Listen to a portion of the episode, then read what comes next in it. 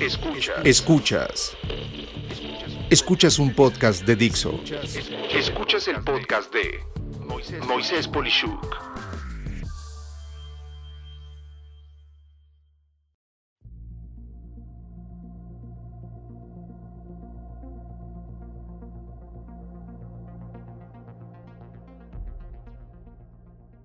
Reglas de etiqueta de comunicación en tiempos de contingencia. En plena pandemia del 2020 puedo afirmar que el mundo ha cambiado para siempre. La adopción de tecnología, la transformación digital acelerada de los negocios para lograr mantener la interacción entre sus clientes y proveedores, así como las distintas áreas del negocio, se han tenido que reinventar para poder mantener los negocios a flote. Pero esto ha implicado que personas que nunca habían usado medios digitales para interactuar con otras personas lo han adoptado a velocidades que conllevan riesgos también. Y así vemos cómo se ha cambiado el nivel de productividad a niveles de riesgos que el mismo exceso de productividad genera por hacerse improductivos, simplemente por fatiga, por pasar de sesión a sesión sin parar, en fin, todo se está desbalanceando. Es por ello por lo que quisiera proponerte algunos códigos de etiqueta ante el increíble exceso de alternativas para la comunicación que tenemos hoy. 1. ¿Cuándo llamar por teléfono? Estoy 100% de acuerdo en que se comparte el teléfono celular para efectuar llamadas de forma directa. Con lo que no estoy de acuerdo es que se llame para cualquier cosa. Llamar por teléfono es, en mi opinión, sinónimo de algo urgente, que no solo no puede esperar, sino que además implica hacerlo al instante para enterarnos de algo o tomar una acción instantánea. Pero llamar para empezar con la frasecita de ¿estás ocupada o ocupado? es por demás impropio, por no decir rudeza innecesaria. Si quieres enterar a alguien, emplea la mensajería instantánea y por supuesto que cuando pueda va a contestar, a menos de que sea urgente. 2. ¿Cuándo usar mensajería instantánea? Sea WhatsApp o cualquier servicio de mensajes instantáneos tipo SMS, Telegram, WeChat, etc. Es excelente para podernos enterar sin interrumpir algo. Eh, que debe de ser atendido en un tiempo breve, claro, idealmente entre minutos y no más de un par de horas a lo más. Ideal para poder además pedir permiso para llamar en caso de que se quiera tener una conversación. Se usa pues como antesala de una llamada. Por igual, hacer un grupo con varias personas que deben saber algo al mismo tiempo es perfecto, solo teniendo en cuenta que es algo temporal que puede eliminarse una vez conseguido el objetivo del grupo, por ejemplo, ver el contenido para una junta, y una vez alcanzado el grupo debe eliminarse pues eh, no tiene sentido esa acción. El objetivo pues ya se cumplió. Esto es mejor que programar una llamada para hacer esto mismo, pues así todos aportan en sus tiempos de mayor posibilidad y concentración.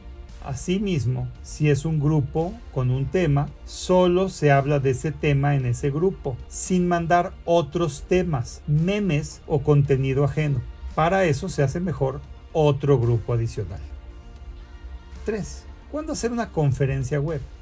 Especialmente es el sustituto de una junta presencial. Se hace para compartir material audiovisual, pero sobre todo para intercambiar opiniones entre los participantes, en vivo y de forma creativa. Si no se desea más allá que enterar a un grupo, es mejor grabar un video y mandar una dirección para consultarlo. Así cada uno lo hará cuando pueda concentrarse mejor. La sesión web debe de ser altamente interactiva, debe de enterar a la gente, pero ver sus reacciones en vivo es el tema de esta sesión. Muy importante es que cualquier sesión web debe de tener habilitado el video. No poder ver a las personas es motivo de usar una llamada telefónica en conferencia, donde no hay material visual. Cualquier participante tiene que hacerse ver, y sí, implica estar presentable. Estar remoto no es un permiso para faltarle respeto a uno mismo.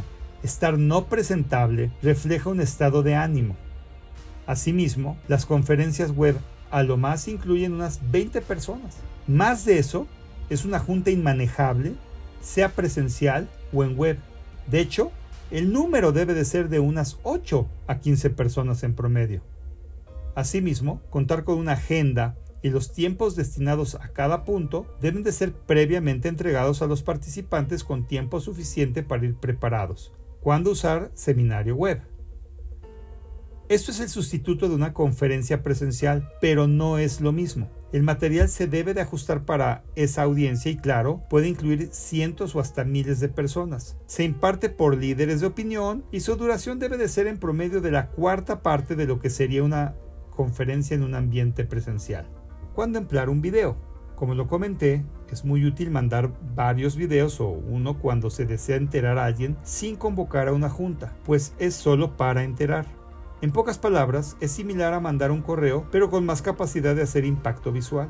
En mi podcast de hace unos eh, episodios abordé en detalle el tema de las juntas que debían de haber sido un correo electrónico y te recomiendo escucharlo. Lo ponemos en las referencias de este podcast, pero otra alternativa a esto es enviar un mensaje de audio en WhatsApp o equivalente si quieres que tu voz explique en su tono la intensidad que deseas que provoque tu mensaje.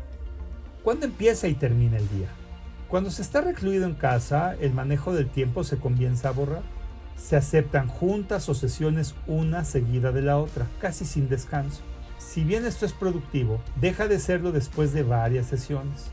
Peor aún es que se sustituyen los alimentos y después de varias sesiones ya realmente deja de ser algo productivo.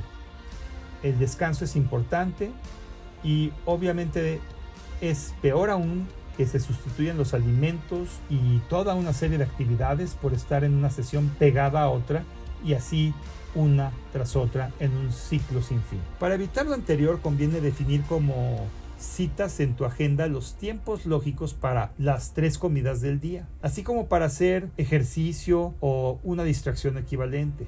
Esas citas no se negocian ni se mueven, pues de lo contrario entrarás en ese círculo vicioso de actividades donde se va degradando la calidad conforme pasa el día. Mi conclusión es que estos tiempos llegaron para quedarse. Aún terminando la pandemia, estoy seguro de que el teletrabajo aumentará, que las empresas destinarán nuevas métricas para medir los objetivos por persona y que los hogares contarán con más y mejor tecnología para ser altamente productivos. ¿Tú qué piensas? Yo soy Moisés Polishuk y agradezco que me hayas escuchado. Hasta la próxima.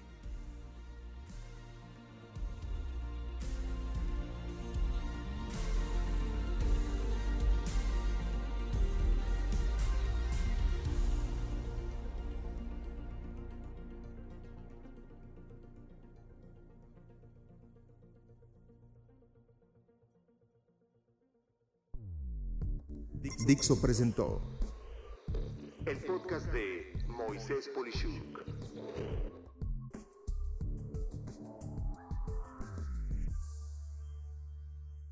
Voz y contenido Moisés Polishuk.